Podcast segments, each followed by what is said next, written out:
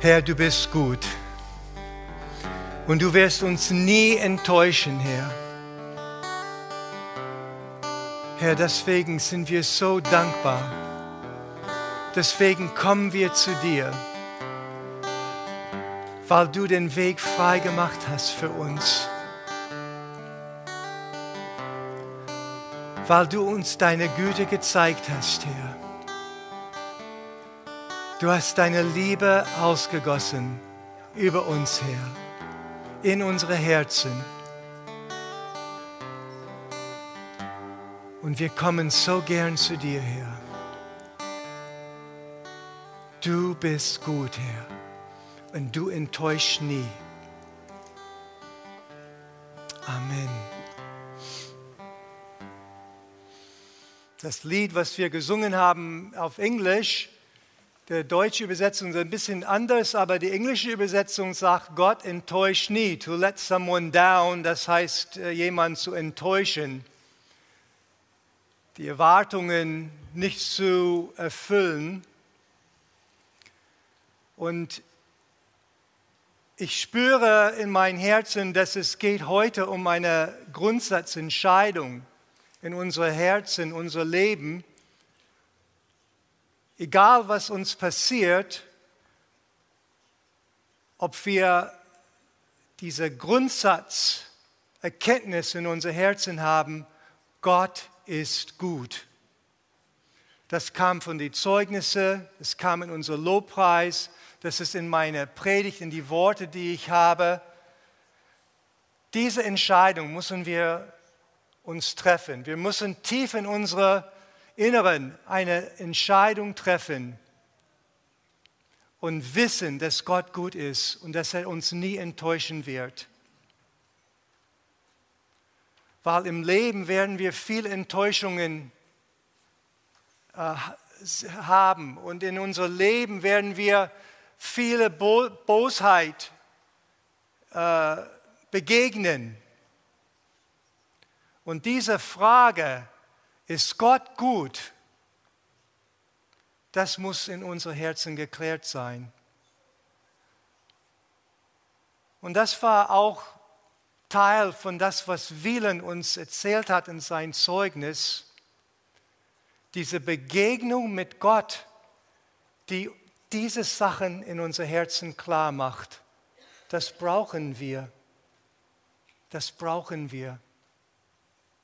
Wenn du hier bist und das ist noch nicht geklärt in dein Herz, dann geh zu Gott und sag, Herr, ich möchte das klären, hilf mir. Ich möchte das klären.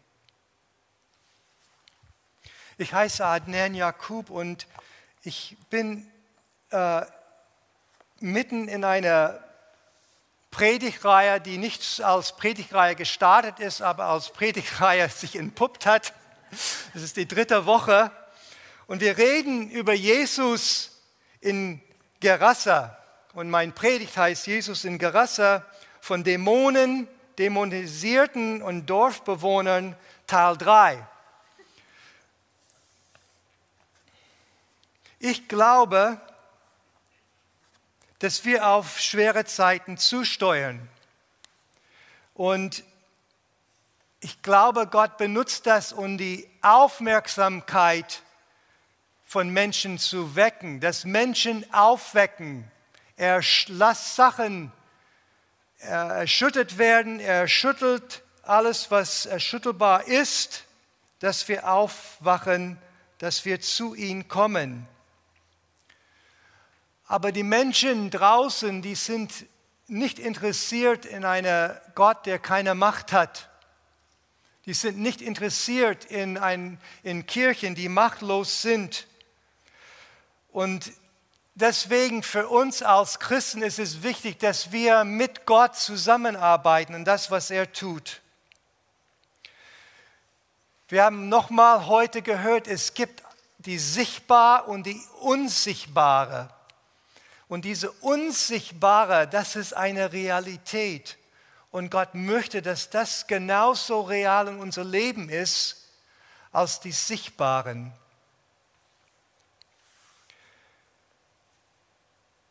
für mein Predigt, für meine Predigt habe ich drei Bibelstellen. Das ist Markus 5, 1 bis 20, Matthäus 8, 28 bis 34, in Lukas 8, 26 bis 39.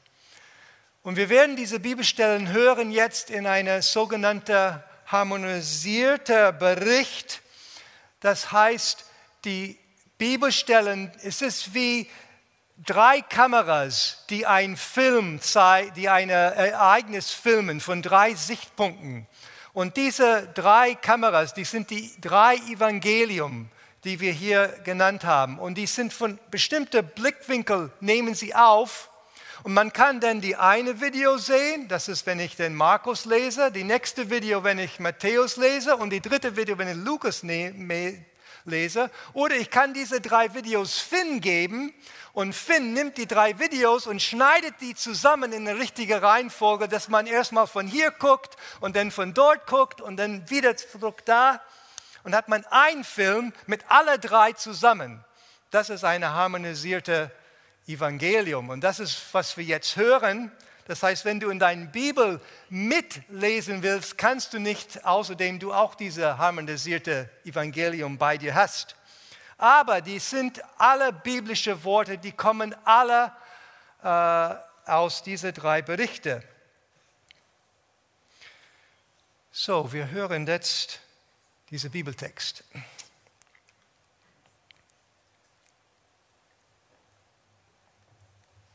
Jesus heilt einen von Dämonen besessenen Mann. Ein harmonisierter Bericht aus Markus Kapitel 5, Verse 1 bis 20, Matthäus Kapitel 8, Verse 28 bis 34 und Lukas Kapitel 8, Verse 26 bis 39. Sie fuhren also auf die andere Seite des Sees, in die Gegend der Gerasener als Jesus gerade aus dem Boot stieg und an Land ging, kam ein Mann mit einem unreinen Geist, von Dämonen besessen, aus den Gräbern in der Nähe der Stadt und begegnete ihm. Er war so gewalttätig, dass niemand mehr an ihm vorbeikam. Dieser Mann hatte schon lange keine Kleider mehr an und lebte nicht in einem Haus, sondern bei den Gräbern. Niemand konnte ihn mehr fesseln, nicht einmal mit einer Kette. Denn seine Hände und Füße waren oft mit Ketten und Fesseln gebunden, aber er hatte die Ketten zerrissen und die Fesseln zerbrochen. Niemand war stark genug, um ihn zu zähmen. Er zerriss die Fesseln und wurde von dem Dämon an einsame Orte getrieben. Jede Nacht und jeden Tag schrie er in den Gräbern und auf den Bergen und ritzte sich mit Steinen. Als er Jesus von weitem sah, lief er hin und warf sich vor ihm nieder. Dann rief er mit lauter Stimme Lass mich in Ruhe, Jesus, Sohn des höchsten Gottes, ich beschwöre dich bei Gott, quäle mich nicht. Bist du hierher gekommen, um mich vor der Zeit zu quälen? denn Jesus hatte zu ihm gesagt, Fahre aus von diesem Menschen, du unreiner Geist. Da fragte ihn Jesus, Wie heißt du? Und er sagte, Mein Name ist Legion, denn wir sind viele. Er flehte Jesus wiederholt an, sie nicht aus der Gegend in den Abgrund zu schicken. Dort, auf dem Berghang, in einiger Entfernung von ihnen, weidete eine große Schweineherde. Und die dämonischen Geister flehten Jesus an. Wenn du uns hinausschickst, dann schick uns in die Schweine, lass uns in sie hineinfahren.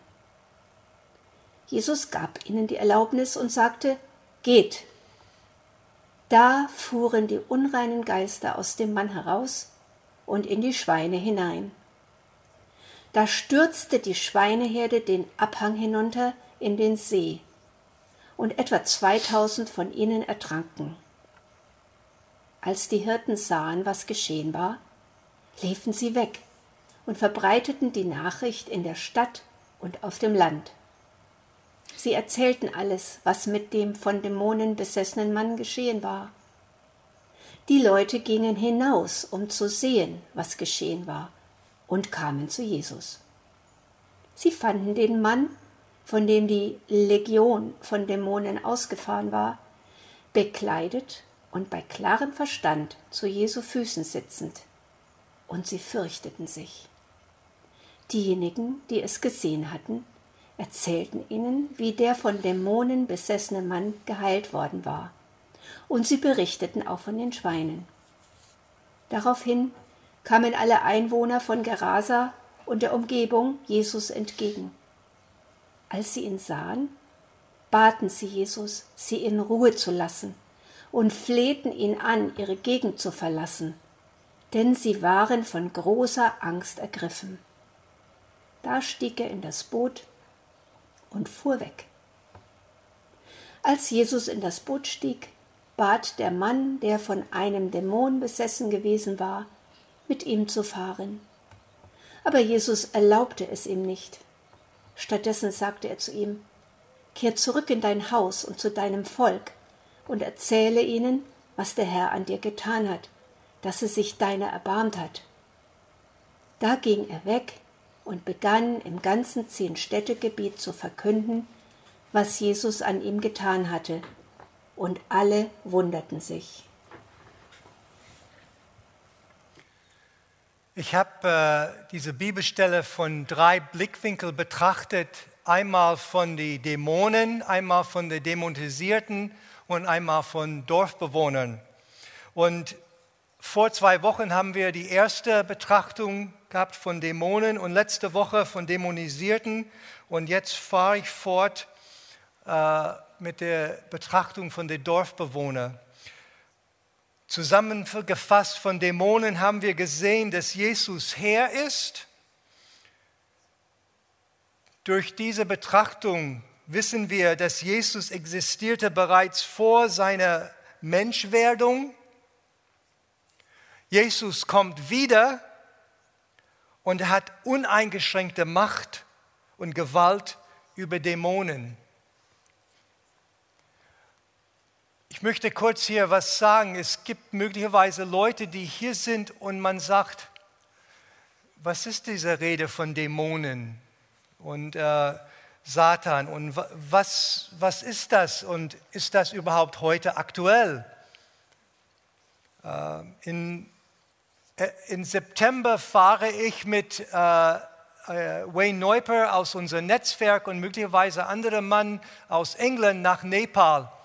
Und wir fahren unter anderem in einen Ort, das heißt Dading. Und in Dading gibt es ein Dorf, heißt Bading. Und in Bading gibt es verschiedene Gemeinden. In diesem Dorf gibt es eine Gemeinde in die Dörfer herum. Und es ist interessant, weil einige von uns, wir kennen Shandan Poon, Margaret und Shandan, die haben mehrmals hier berichtet über Video und so weiter, deren, äh, deren gemeinnützige Arbeit in Nepal. Und Shandan hat mir erzählt, wie diese Gemeinde äh, dort entstanden sind. Und die sind entstanden, weil ein Hindu-Priester kam in diese Gemeinde in Bading und als er wegging, sind die ganze Dorf, alle Leute wurden verrückt die haben den Verstand verloren. Und dann ist ein Mann von diesem Dorf in einer, das ist in die Bergen, ist runtergegangen in die Stadt, wo Christen sind und hat diese Christen getroffen und sie haben für ihn gebetet und er wurde von dieser, dieser Zustand befreit. Und dann haben, hat er diese Christen mitgebracht zu diesem Dorf und sie haben dort gebetet für die Dorfbewohner und die haben, die haben Befreiung erlebt und die konnten wieder richtig denken. Der Verstand wurde denen wiederhergestellt. Und die haben angefangen, Jesus nachzufolgen. Und dann sind sie in andere Dörfer gegangen und haben berichtet und haben für Leute gebetet. Und plötzlich jetzt gibt es einen Verbund dort von ungefähr zehn äh, Gemeinden, in diese Dörfer. Das zeigt, wie noch heutzutage gibt es diese dämonische Belastung. Es gibt das Böse. Und das ist, was hier was wir hier in diesem Bericht lesen. Wir lesen von jemandem, der von Bösen äh, beeinflusst wurde, von, von Bösen äh, gefangen gehalten wurde. Und Jesus hat diesen Mensch befreit. Aber wir haben auch ein bisschen näher diesen Mann betrachtet letzte Woche. Und die erste Aussage, dass, wir, dass ich gemacht habe, ist, dass niemand ist außerhalb der Reichweite von Gottes Barmherzigkeit. Dieser Mann war abgeschrieben. Dieser Mann war hoffnungslos. Niemand hatte gedacht, man könnte mit ihm was, was äh, anfangen. Man hat versucht, ihn einfach ruhig zu stellen. Aber dann kam Gott und hat ihn befreit.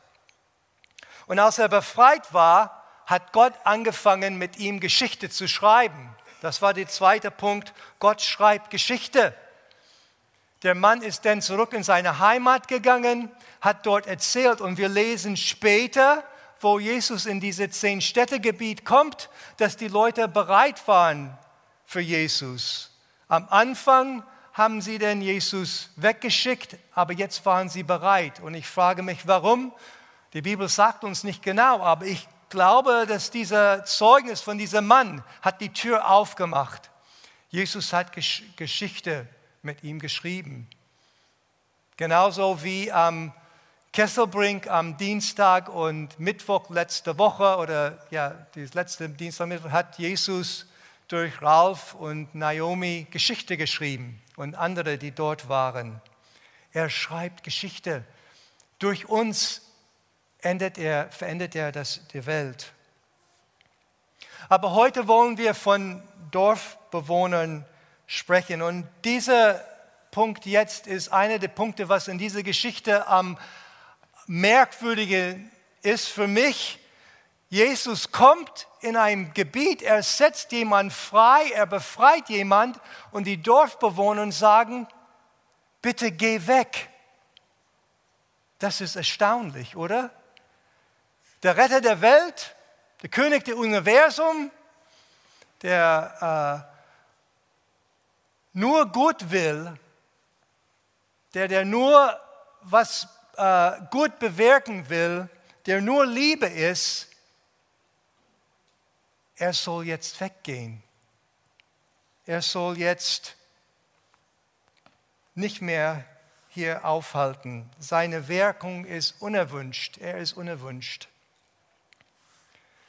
Und wir kennen Situationen in unserem Leben, und auch im äh, Leben von anderen, die auch so sind.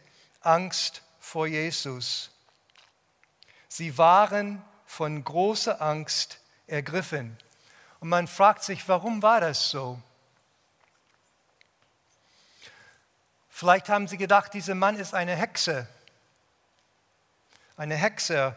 Ähm, damals, es gibt Berichten von der Antike, wo Magier um umhergegangen sind und haben äh, Unwesen getrieben, schlimme Dinge gemacht. Vielleicht haben sie gedacht, Jesus ist eine von diesen. Oder vielleicht haben sie gedacht, vielleicht jetzt kommt weitere wirtschaftliche Verluste auf uns zu. Wir haben diese 2000 Schweine verloren und jetzt kommt, wer weiß, was nächste kommt. Oder sie haben gedacht, was müssen wir alles ändern, wenn Jesus hier äh, heimisch wird. Und ich habe mich gefragt, woher kommen diese Ängste? Sicherlich ist es Angst von Unbekannte, von etwas, was ich nicht weiß oder verstehe. Aber woher kommen diese Ängste? Erstmal, ich glaube, die kommen von unserem Erfahrungsschatz. Was haben wir bis jetzt erlebt? Was haben wir bis jetzt erlebt? Schlechte Erfahrungen in Trauma in der Vergangenheit führen zu einer Angst vor dem Unbekannten. Aber es kann auch durch Unwissenheit passieren, weil ich einfach nicht Bescheid weiß oder falsch Bescheid weiß.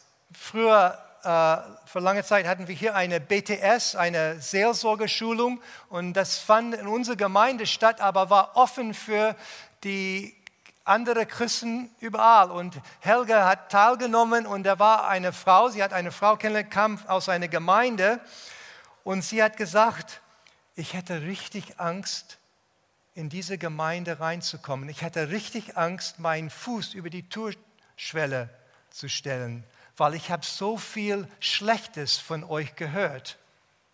Das war eine Gemeinde, der eine andere Lehrmeinung von Geist, die Geist der, äh, Heil, Gaben der Heilige Geist hat und so weiter. Und die meinten, dass wir, ja, dass wir von Bösen waren. Und das hat diese Frau geprägt und sie war mit Angst äh, unterwegs, aber hat diese Angst überwunden, um an diese äh, Schulung teilzunehmen.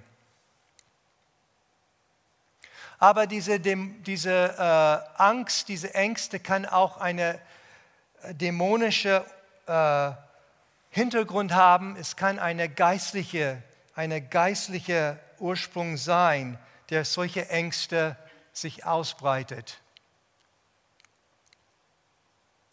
Für diese Menschen, diese Dorfbewohner, die hatten sich engagiert, mit dieser äh, Verrückte, dieser Dämonisierte. Er hat sein Gebiet in, die, äh, in diese ähm, äh, Gräben und sie haben deren Gebiet gehabt und die haben sich ferngehalten und die wussten, solange wir nicht zu nah, dann ist es alles okay. Wir können hier unser Leben leben und er macht sein Ding da. Sie haben ein Engagement mit dem Bösen erreicht.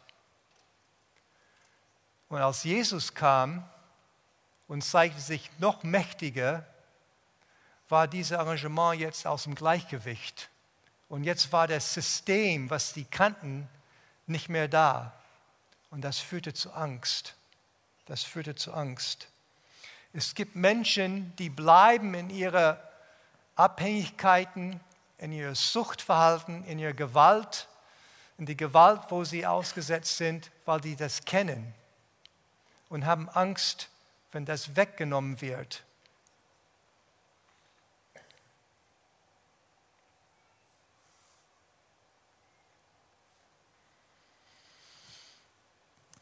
Aber Gott will nicht, dass wir von ihm fürchten und das Fürcht unser Leben bestimmt. Und besonders er will nicht, dass wir von seiner Macht uns fürchten.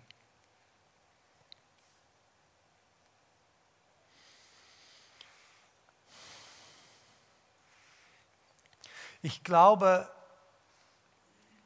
dass Gott viel mehr in unser Leben tun will als bis jetzt. Und er will ähm, Dinge tun, die äh, nur durch seine Macht möglich sind. Aber um das zuzulassen, dürfen wir keine Angst haben. Wir müssen bereit sein, für, für, für sein Wirken in unser Leben. Wenn ich nur höre, immer, dass Zungenrede von unten ist, dann wäre es schwer für mich auszustrecken und bitten, dass Gott mir diese Gabe gibt. Wenn ich höre, dass die Geistesgaben nicht mehr für heute sind, wäre es sehr schwer sein, meine Ohren aufzumachen, dass Gott zu mir ein prophetisches Wort gibt, was ich im Gottesdienst oder in Kleingruppe oder persönlich eins zu eins weitergeben kann. Wenn ich glaube oder höre, dass Gott nicht heilt, auch Krankheiten heute, wie kann ich denn für jemanden beten, dass diese Person geheilt wird? Gott will diese Ängste von uns wegnehmen, dass er durch uns wirken kann.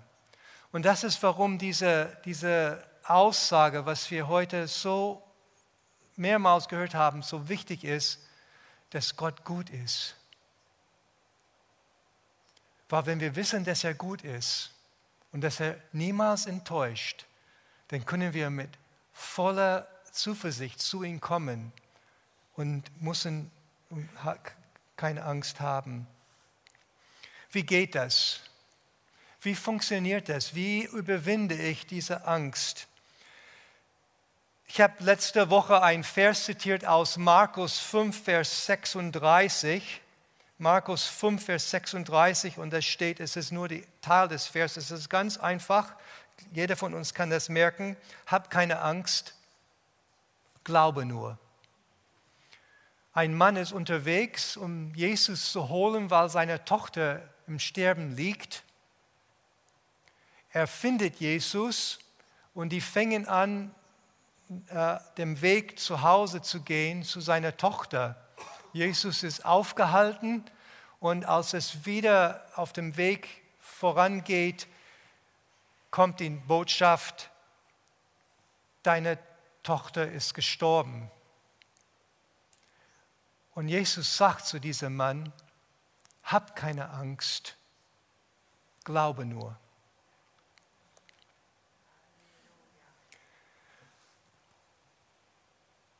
Was heißt das? Was heißt Glaube nur? Wir müssen Erfahrungen mit Gott sammeln, die uns zeigen, dass er gut ist. Das ist, warum es so hilfreich Zeugnisse zu hören, äh, Lebensberichte zu hören, miteinander im Gespräch zu kommen. Was hast du mit Gott erlebt? Weil jeder Bericht, die ich höre, ist wie eine Prophetie in mein Leben. Gott kann das Gleiche in dein Leben tun. Als ich ganz neuer Christ war, habe ich eine Erfahrung gemacht. Wir waren in einer Gemeinde, wo äh, im Gottesdienst gebetet wird von überall. Das heißt, ähm, da war Stille und dann jemand stand, auf und hat ein Gebet gesprochen und dann saß runter und dann war wieder Stille und dann jemand anderes hat. Und mir ist sehr, sehr oft passiert, du sollst für das und das jetzt beten. Und ich wollte das tun, aber ich hatte ein bisschen Angst. Und das nächste, was ich erlebt habe, ist, jemand steht auf und betet genau für diese Dinge, was ich in meinem Kopf hatte. So habe ich gelernt, Gottes Stimme zu hören. So ist mein Glauben gestärkt, dass ich weiß, wenn, wie, wie, es, wie Gott zu mir redet und ich kann seine Stimme hören. Das stärkt mir und gibt mir eine Erfahrung, dass Gott gut ist. Ein anderes Beispiel, vor ein Jahr oder eineinhalb Jahren gab es eine prophetische, äh, gab es eine Unlimited, äh, unser Lobpreisabend und ich war hier und ich hatte ein prophetisches Wort und dieses Wort war ein bisschen komisch und ich wollte das nicht sagen, weil das war mir zu komisch. Und nachher im Gespräch mit ein paar Leuten, die da waren, habe ich gemerkt, das war genau das Wort für diese Menschen. Natürlich, ich konnte nachträglich den sagen, aber das hat nicht den gleichen Effekt, als wenn man das in dem Moment, wo Gott dir das gibt, sagt. Und dann habe ich gemerkt, okay, jetzt muss ich lernen, Mut zu haben, in Glauben voranzugehen, wenn Gott zu mir redet. Und diese Erfahrung, die ich sammle, die hilft mir, Gott zu vertrauen in diese Situationen und keine Angst zu haben. Aber wie kann ich diese Glauben lernen? Eine sehr wichtige äh, äh, Sache ist gegen die Unwissheit. Unwissenheit. Und da, das passiert, wenn, meine, wenn ich meine Gedanken mit äh, Wahrheit äh, füllen, wenn ich Wahrheiten zu mir nehme, wenn ich Wahrheit in mein Leben reinbringe. Ihr kennt dieses Schild auf der Autobahn, Spürrillen, ja? Das sind, äh, äh, äh, plötzlich wird die Autobahn mehr wie eine äh, Schienen für, für, für äh, Züge als für Autos. Man kommt rein und kommt nicht wieder raus, weil das so abgefahren ist. Und das ist ein Bild, was ich im Kopf habe für Gedankengänge. Und oft ist es so, dass wir Gedankengänge haben, die falsch sind und die sind wie Spürrillen. Jedes Mal, wenn irgendwas passiert, wir gehen direkt in diese Schiene und wir bleiben dort fest.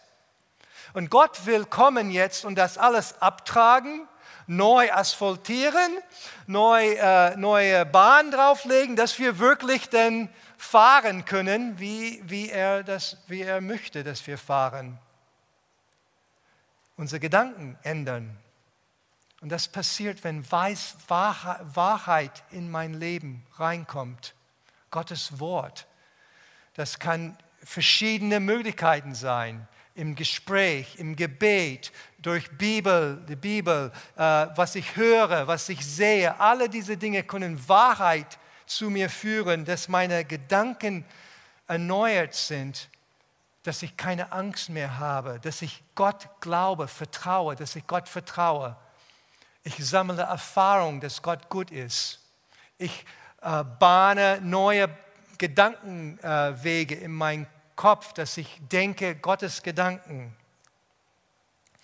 Und ich lasse mich von geistlichen Mächten befreit werden. Wir haben im ersten, im zweiten Teil gesehen, dass äh, Jesus, oder der erste Teil, dass Jesus uneingeschränkte Macht hat über Geister, über Dämonen, über diese Böse. Und da können wir einander unterstützen und hier helfen. Und das bringt mich zu diesem Punkt, was wir auch in den Zeugnis gehört haben. Gemeinschaft ist so wichtig, weil alle diese Dinge, die passieren am besten in Gemeinschaft. Allein ist es schwer, aber in Gemeinschaft ist es gut. Aber es gibt noch eine Sache, die wir sagen wollen über diese Dorfbewohner. Ich habe das äh, betitelt Ketten oder Kleidung. Die Dorfbewohner haben versucht, die Situation zu lösen, indem sie einfach diesen Mann versucht haben anzuketten. Die waren wahrscheinlich mehr interessiert in die allgemeine Ruhe, als diesem Mann wirklich zu helfen. Oder die waren ratlos und hatte keine, sah keinen Weg zu helfen. Aber da ist eine interessante Entdeckung bei dieser Geschichte, anders als bei in den Jesus-Filmen. In, äh, in, in Lukas 8, Vers 27 haben wir gelesen, dieser Mann hatte schon lange keine Kleider mehr an. Das heißt, er rief, lief rum nackt. Aber in Vers 35 lesen wir, sie fanden den Mann von dem die Legionen von Dämonen ausgefahren war, bekleidet. In den Jesus-Filmen siehst du, dass jemand kommt und setzt eine Decke über diesen Mann. Aber in der Bibel steht, er war bekleidet. Er hat Kleidung. Und ich habe mich gefragt, wo kam diese Kleidung her? Wo kam diese Kleidung her? Die Jünger sind mit Jesus in ein Boot gestiegen und sind über den See gefahren und kamen an die haben einen Mann entdeckt, der nackt war. Jesus hat diesen Mann befreit. Aber jemand hat diesen Mann bekleidet. Und das kam von den Jüngern. Und die haben deren Kleidung mit diesem Mann geteilt. Das heißt, einer hat eine Socke gegeben, die andere eine andere Socke. Und jemand hat gesagt, okay, Unterhose haben wir nicht, aber guck, hier ist eine, was du, Lindenshirts, was du denn antun kannst. Und einer hat vielleicht einen Mantel und ein äh, Hemd und hat dann die Mantel gegeben und andere einen Schal oder ich weiß nicht was. Und plötzlich war der Mann bekleidet, gekleidet. Und was ich sagen will bei dieser äh, Tatsache, dass er bekleidet war, dass Jesus will mit uns zusammen wirken und er will ganzheitlich wirken. Er will nicht nur geistlich befreien, aber er will, dass die Menschen auch versorgt sind. Und das liegt an uns, dass wir bereit sind zu teilen, was wir haben, dass wir bereit sind zu geben von das, was wir haben. Das bringt mir zu dieser Aussage, Gott ruft uns zur Zusammenarbeit mit ihm auf. Wir kommen auf schwere Zeiten zu. Wir wissen nicht, was es kosten wird, diese Gemeinde, diese Gebäude zu heizen im Winter. Vielleicht können wir das nicht tun. Wir wissen nicht, wie es wird, ob wir hier Gottesdienst feiern dürfen, Corona beiseite, einfach weil es zu kalt ist oder ob Leute bereit sind zu kommen hier, wenn es kalt ist. Aber was ist, wenn es zu Hause kalt ist? Was ist, wenn ich entweder essen kann oder meine Heizung bezahlen kann? Wer hilft mir denn? Sind wir bereit, einander zu unterstützen? Und nicht nur uns als Gemeinschaft, aber sind wir bereit, auch unsere Nachbarn zu unterstützen? Sind wir bereit, was zu geben? Wollen wir uns einigeln? Hauptsache, es mir gut geht? Oder sind wir bereit, mit Gott zusammenzuarbeiten? Unser Bundeskanzler hat neulich eine Twitter geschrieben, eine Tweet in Twitter, das ist so eine Kurznachricht, die alle Welt lesen kann. Wenn wir uns unterhaken und zusammenhalten, sind wir stark. Diese Aussage finde ich richtig gut. Er ist unser Bundeskanzler, von Gott eingesetzt. Es kann sein, dass du magst seine Politik oder nicht, aber er ist von Gott eingesetzt, denn er sagt was hier und ich finde, dieses Wort ist auch ein geistliches Wort. Wenn wir als Gemeinde unterhaken und zusammenhalten, sind wir stark. Nicht aus eigener Kraft, aber auch das, was in uns durch Jesus Christus ist, wenn wir zusammen sind, sind wir mehr, als wenn wir allein sind, weil wir ergänzen, unsere geistliche Stärke ergänzt sich und unsere natürliche Stärke ergänzen sich. Und ich möchte sagen jetzt, für diese Situation, wo wir jetzt kommen auf schwere Zeiten, wenn du keine Gemeinschaft hast, wo du mit anderen unterhaken kannst, dann wird es schwer für dich. Und ich rede nicht von, was hier passiert, sondern ich rede von unseren Kleingruppen. Ich rede von kleinen Gemeinschaften, wo man mitteilen kann, wie es dir geht. Und wenn du hörst, was andere brauchen und wo man gemeinsam Strategien entwickeln kann, um Nöte zu begegnen. Und das passiert in Kleingruppen, nicht in solchen Situationen wie hier. Hier feiern wir groß, aber die Arbeit, die Zusammenarbeit, das Unterhaken, das findet ähm, äh, in Kleingruppen statt. Wenn du keine Kleingruppe hast, geh zum Infopoint nachher und holst dir eine. Magga und Team, die werden dir beraten. Das ist so wichtig.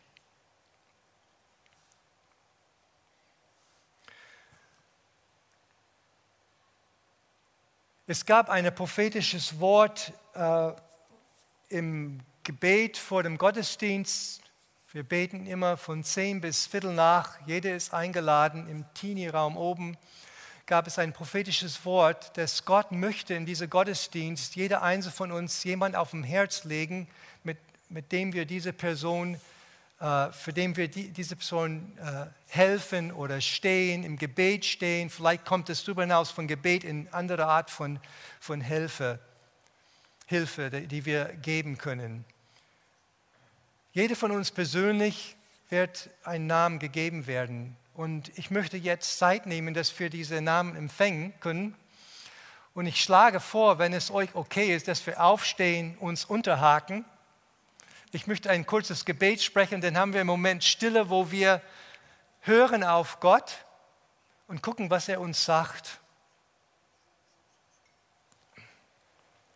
Lass uns zusammen aufstehen und wenn ihr bereit seid, kann man mit Nachbarn unterhaken.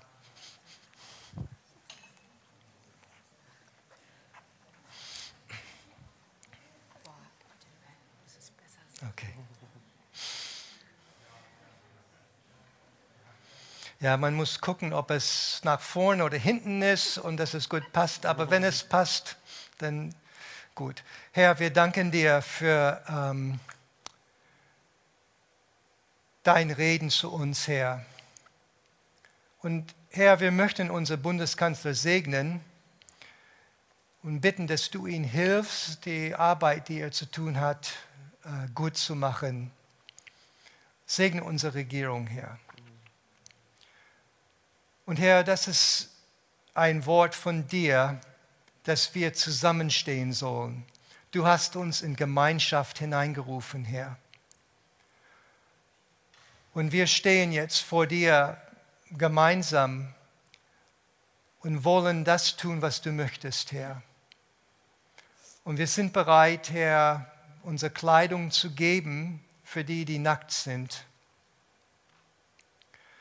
Ich bitte jetzt, dass du zu jeder von uns eine Person auf dem Herz legst, das, und wo wir äh, wissen, für diese Person sind wir jetzt berufen, diesem Mensch zu helfen im Gebet oder vielleicht darüber hinaus, wie du uns führst. Rede zu uns jetzt, Herr.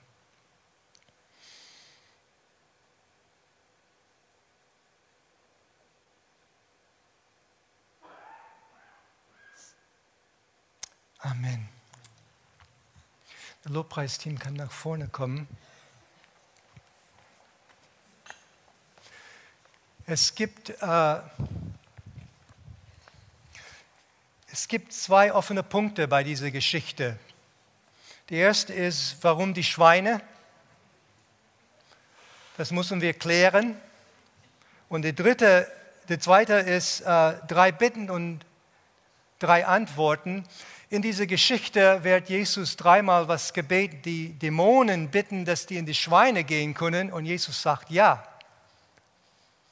Die Dorfbewohner bitten Jesus wegzugehen und Jesus geht weg. Aber als der Dämonisierte bittet, dass er mit Jesus gehen können, sagt Jesus zu ihm Nein. Und darüber möchte ich reden. Und die werde ich nächste Woche fortsetzen wenn Gott gnädig ist.